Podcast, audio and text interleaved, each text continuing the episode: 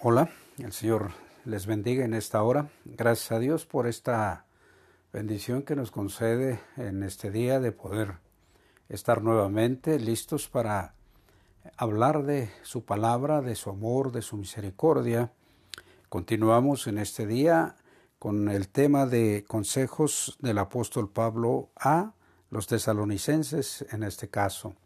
El anhelo es que esta palabra que escuchemos haga la obra en nuestra vida de tal forma que podamos ser transformados a la manera como Cristo quiere que vivamos.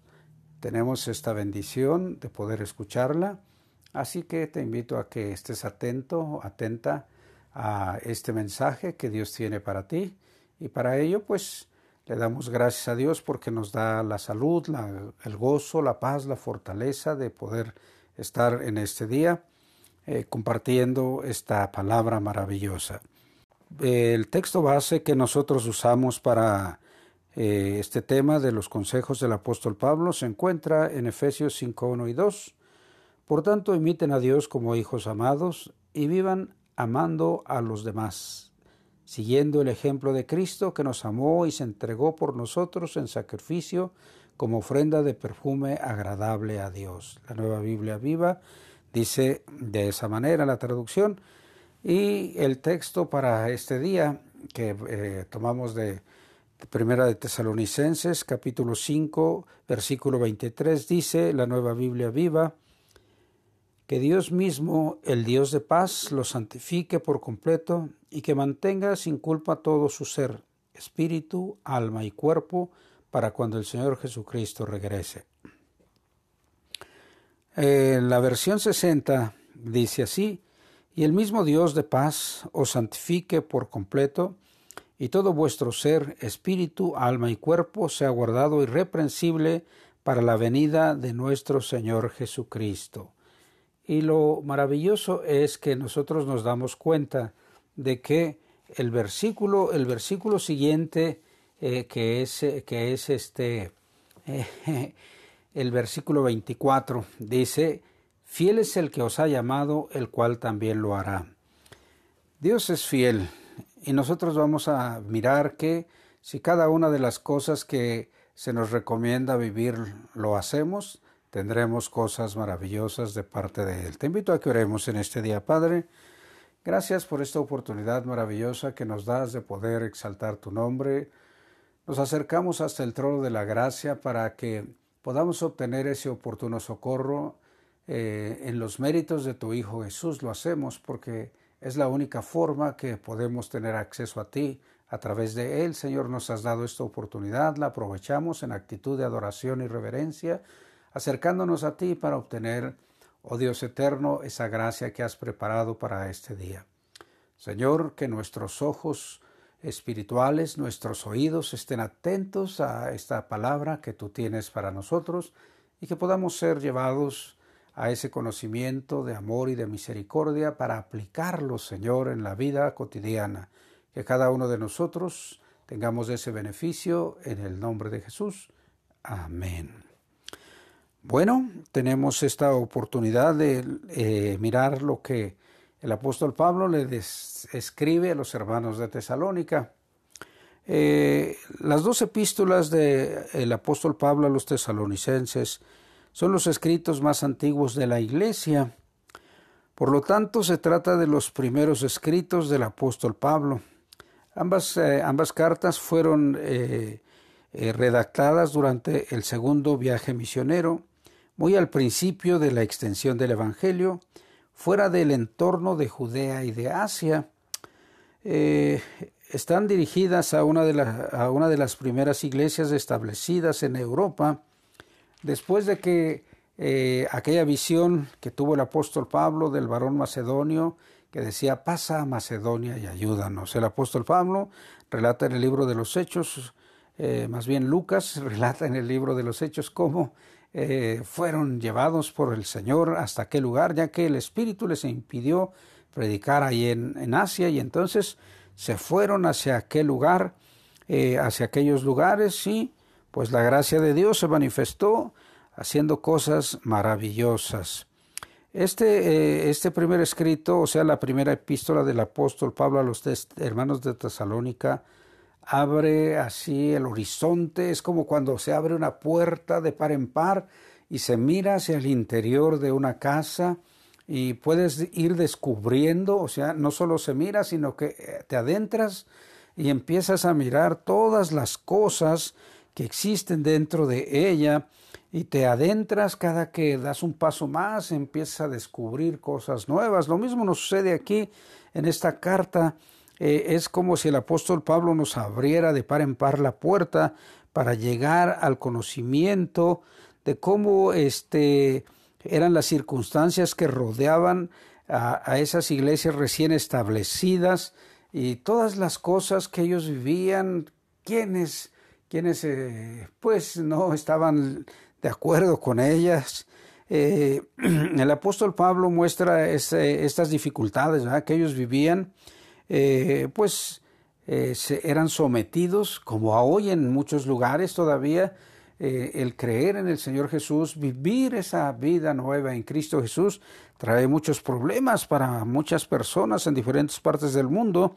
Y, pero cuando leemos esta carta a los hermanos de Tesalónica, podemos ver que tenían pues una situación muy complicada que vivir porque pues eh, sufrían persecuciones promovidas por aquellos eh, varones que no estaban dispuestos a permitir que el cristianismo progresara y normalmente pues eran, eran eh, encabezados por la comunidad judía que en, en las ciudades pues, que el apóstol Pablo visitaba existían. Entonces, pues los judíos querían impedir el avance del Evangelio, pero eh, la gracia de Dios eh, era superior y sigue siendo superior para todos, que, todos aquellos que se quieren oponer al conocimiento del amor, de la misericordia de Dios. No, el, eh, el Espíritu Santo guía a vivir las cosas nuevas, diferentes, en cada situación, a cada momento, da la victoria, da el gozo, da el poder, da la fortaleza, todo lo que se requiere.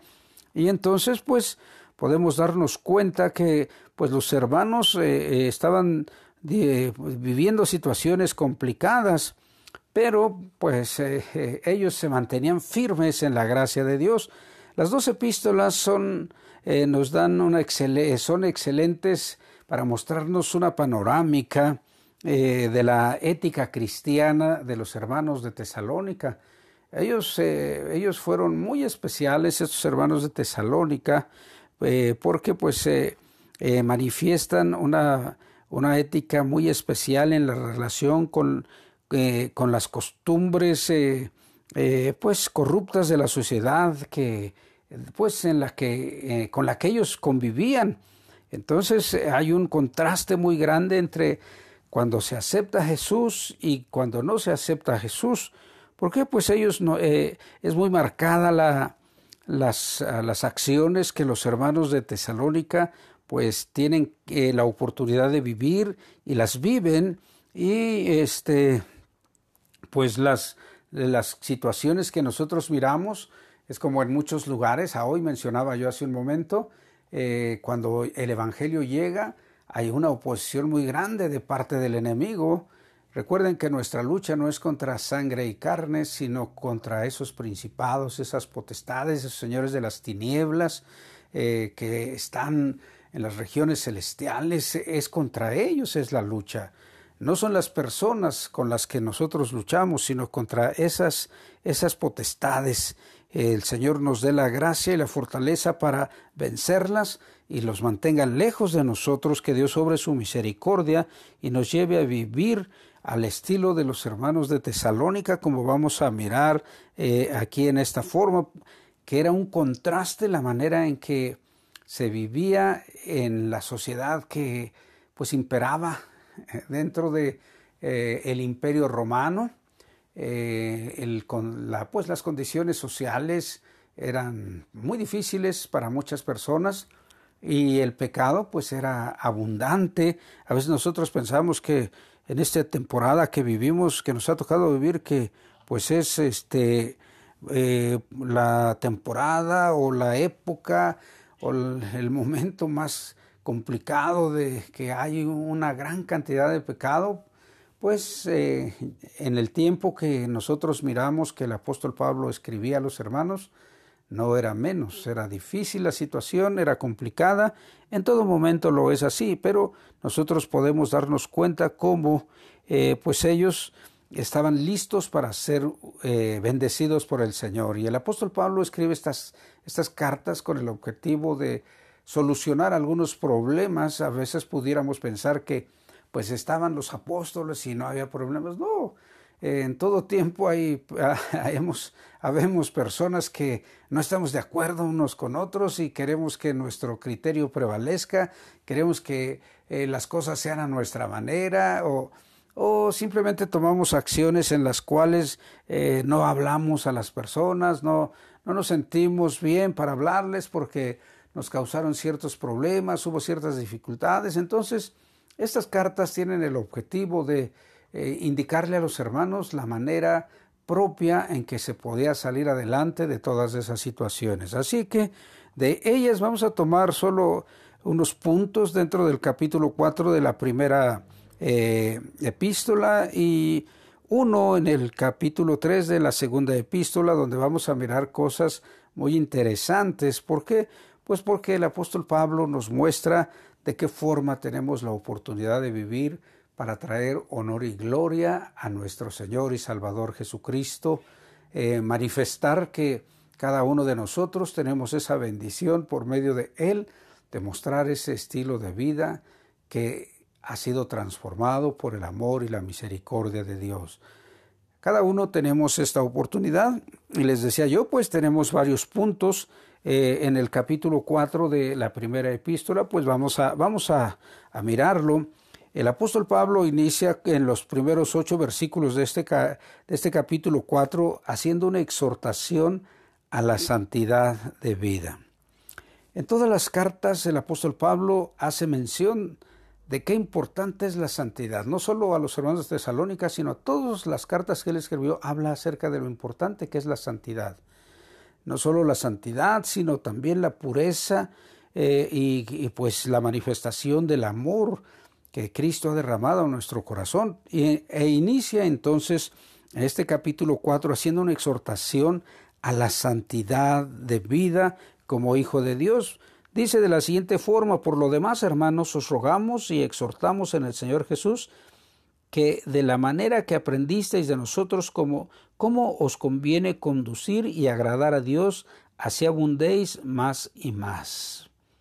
Y les dice, ustedes saben las instrucciones que les dimos, que, cuáles son las instrucciones que ellos recibieron. Les, les recuerda que la voluntad de Dios es nuestra santificación, que, que se aparten de fornicación, que cada uno eh, sepa tener su propia esposa en santidad y honor, y no en pasiones de concupiscencia como los gentiles que no conocen a, a Dios, que ninguno les dice que ninguno agravie ni engañe en nada a su hermano, porque el Señor es vengador de todo esto. ¡Ah, qué serio es esta situación! Entonces esto debemos de tenerlo muy en mente, que cuando hacemos algo con, el, con los hermanos, Dios está listo para darnos eh, nuestra, pues nuestra paga, eh, lo que nos corresponde. Así que por eso dice ni que ninguno, ninguno engañe o agravie en nada a su hermano, eh, porque pues ellos les habían enseñado que no debería de ser así. Y recuerda, les recuerda que no nos ha llamado Dios a inmundicia, sino a santificación. Y esta advertencia Así que el que desecha esto no desecha a hombre, sino a Dios, que también nos dio su Espíritu Santo. ¡Uh!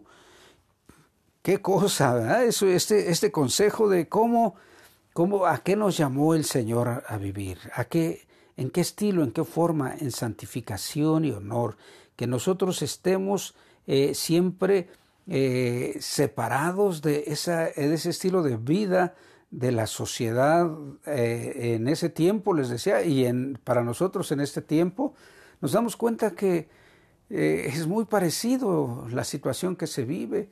Eh, hay muchas libertades en este tiempo. Yo creo que en este tiempo ellos se admiraban de las libertades, de cómo la gente vivía, pues ahora también nos nosotros nos, asombramos de tantas cosas que, que, están pasando y aún en el aspecto legal, cómo se están adueñando de muchas cosas eh, ciertos grupos. Y entonces pues nosotros solo nos conviene seguir la enseñanza que el apóstol Pablo nos menciona, que nos mantengamos en esa forma a la cual Dios nos ha llamado, santos, o sea, separados para su servicio, que vivamos esa gracia que Él nos ha dado y que podamos nosotros mantenernos en esa situación, porque Él nos ha llamado, Él nos ha llamado a eso, a santificación, a separarnos cada vez más. Él ya nos ha, Él ya nos ha dado esa nueva vida. Ahora solo resta que tú y yo entremos y permanezcamos dentro de esa actitud de poder disfrutar esa santidad de vida. Y una de las formas en que nosotros manifestamos eh, que hemos sido escogidos por el Señor lo muestra el versículo eh, 9 y 10 cuando dice que acerca del amor fraternal no tenéis necesidad de que os escriba, porque vosotros mismos habéis aprendido de Dios que os améis unos a otros. Y también lo hacéis así con todos los hermanos que están por toda Macedonia, pero os rogamos, hermanos, que abundéis en ello más y más. Mira qué consejo. No es, no es, este, no es solo suficiente el, el, que, el que amemos a alguien, sino que dice que cada vez lo amemos más. ¿A quién? a todos, a todos. El apóstol Pablo dice, le dice que a, los hermanos hay que amarlos, a los que están cerca de nosotros y a los que están lejos también, porque no solo habla de la iglesia de Tesalónica, sino a, todos los hermanos de la, de la provincia de Macedonia, pues había que amarlos de esa manera, pero no solo que pues ya los amo, sino que dice que cada día más amarles. Entonces, eh, eh, eh, la forma de mostrar que nosotros somos hijos de Dios es amar, amar, amar, amar, otra vez amar. ¿Te acuerdas que el apóstol Pablo, el mismo apóstol, dice que solo hay una deuda que debemos de tener nosotros? ¿Cuál? La deuda de amar. Cada día tenemos esa deuda y se acrecenta. Cada día se acrecienta más esta, esta, esta deuda. ¿Por qué? Porque hay la oportunidad de amar cada día más a nuestros semejantes. Y el apóstol Pablo aquí les dice a los hermanos, vayan cada día más y más. Que, les, que abunde más y más. Fíjate, que abunde más. Abunde. O sea que no, eh, ah, no, pues ya está bien, ya, ya lo amamos. No, dice que abunde el amor y que vaya cada día a más. Y una de las formas que, nos invita es de que manifestemos nuestra eh, forma de vida como hijos de Dios, es que nosotros procuremos, dice el apóstol Pablo, eh, que procuremos tener tranquilidad y ocuparnos en nuestros negocios y trabajar en con nuestras manos de manera que eh, hemos que nos que el apóstol Pablo les había mandado a fin de que se conduzcan honradamente para con los de afuera y no tengáis necesidad de nada. ¿Qué es esto? Es otro consejo, ¿cuál? Que haya una vida ordenada, que haya una vida en la cual eh, Cristo es la prioridad, pero algo muy interesante, nos, eh, les invita a trabajar, que se ocupen de sus negocios, de sus trabajos, eh, la labor que sus manos realizan. ¿Para qué? Para que eh, al tener ese provecho del trabajo que se está realizando, pues se produzca una situación de vivir honradamente y que los de afuera se den cuenta que los hijos de Dios no tenemos necesidad de nada. Esto es muy interesante, que dice, y que no tengáis necesidad de nada. Fíjate cómo eh, si nosotros seguimos las indicaciones, ¿qué va a pasar? no vamos a tener necesidad de nada. Dios va a suplir en todo momento. así podamos estar como, como a Abraham cuando estaba listo para sacrificar a su hijo, ya cuchillo en mano, el Señor le habla y tiene listo ahí a ese cordero. Entonces, a veces nosotros podemos estar en una situación angustiosa, no tanto como eh, esa, eh, esa, pues esa forma extrema en la que estuvo Abraham, pero nosotros podemos pensar eh, que estamos muy agobiados, que tenemos muchos problemas, muchas dificultades, pero dentro de esas situaciones la gracia de Dios está lista para obrar y entonces podemos darnos cuenta que si seguimos las indicaciones que el Señor nos da, podemos disfrutar de cosas maravillosas. ¿Por qué? Porque nosotros este podemos darnos cuenta que tenemos una esperanza. ¿Cuál es la esperanza? Que estamos eh, eh, ciertos de que Jesús murió pero resucitó y que pues también algo muy interesante, que estamos esperándolo, que estamos esperándolo, que estamos creyendo que Él retorna. Y dice, no, este, no, no, no estén pensando que Cristo ya vino, no, Cristo lo estamos esperando todavía. Y este versículo 16 a mí me llama, siempre me ha llamado mucho la atención porque dice, porque el mismo, porque el Señor mismo con voz de arcángel con voz de y con trompeta de Dios descenderá del cielo y los muertos en Cristo resucitarán primero. Nuevamente, porque el Señor mismo con voz de mando, con voz de arcángel y con trompeta de Dios descenderá del cielo y los muertos en Cristo resucitarán primero. Wow. Y yo siempre he pensado desde que leí la primera ocasión esta, esta carta cuando dice, luego nosotros los que vivimos, los que hayamos quedado seremos arrebatados juntamente con ellos en las nubes para recibir al Señor en el aire y así estaremos siempre con el Señor. Yo siempre, siempre he pensado, oh, qué maravilloso, Señor, que yo esté en esos que hemos quedado para ser arrebatados. Es una, es una, es algo que cuando lo leí dije, ah, qué maravilloso que pudiera estar en eso. Pero Señor, el Señor es soberano y sabe cuánto nosotros tenemos el tiempo limitado porque antes de que nosotros llegásemos a este mundo, Él ya tiene determinados los días, que Él ya contó los días en que nosotros vamos a estar aquí. Así es de que Él dice, listos hermanos, preparados, estén preparados porque el Señor ya viene. E, este es un consejo muy interesante que nosotros tenemos que recordar día a día. Eh, son tantas las situaciones que vivimos en este momento que pensamos que, que eh, estamos inmersos de tal forma en las actividades que para obtener el, sustento cotidiano, eh, eh, la educación de los hijos, todo lo que nos rodea, que se nos olvida que estamos esperando a Cristo. Y este recordatorio, esta exhortación de que eh, nosotros tenemos que estar listos para cuando Él, Él aparezca. Y, y muchas, hoy en la mañana yo leía que de un pastor que escribía acerca de que pues los tiempos finales y, él, él, nos hace una exhortación cuando dice eh, estemos listos porque no sabemos si va a venir el Señor ya. Son tantas las cosas que están sucediendo en este tiempo que a veces pensamos pues que ya se acerca el Señor. Miren, nosotros eh, tenemos que estar preparados, venga el Señor o no. ¿Por qué? Pues porque si el Señor nos llama este día, ¿qué va a pasar?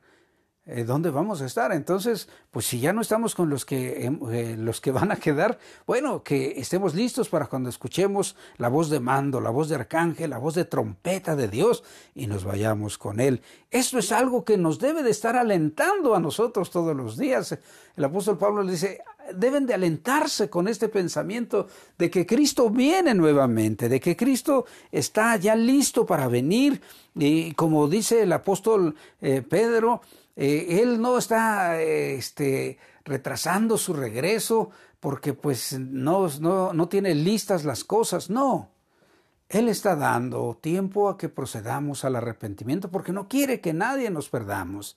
Entonces, eh, el recordar estas cosas, el vivir estas cosas, eh, nos trae un, aliento. Cristo viene, entonces yo tengo que estar listo para ello. Y sabes, en la segunda carta, este tema lo trata muy seriamente el apóstol Pablo, porque hubo, un momento ya en que, pues, algunas, algunas personas eh, que decían que ya Cristo ya había venido o que ya estaba por venir, eh, y le surgían a que estuvieran preparados, de tal manera que algunos abusando de ese pensamiento, algunos abusando de ese pensamiento de que Cristo ya venía, pues se dieron a la, situación, se dieron a, pues a qué diremos, a, vivir de los demás hermanos.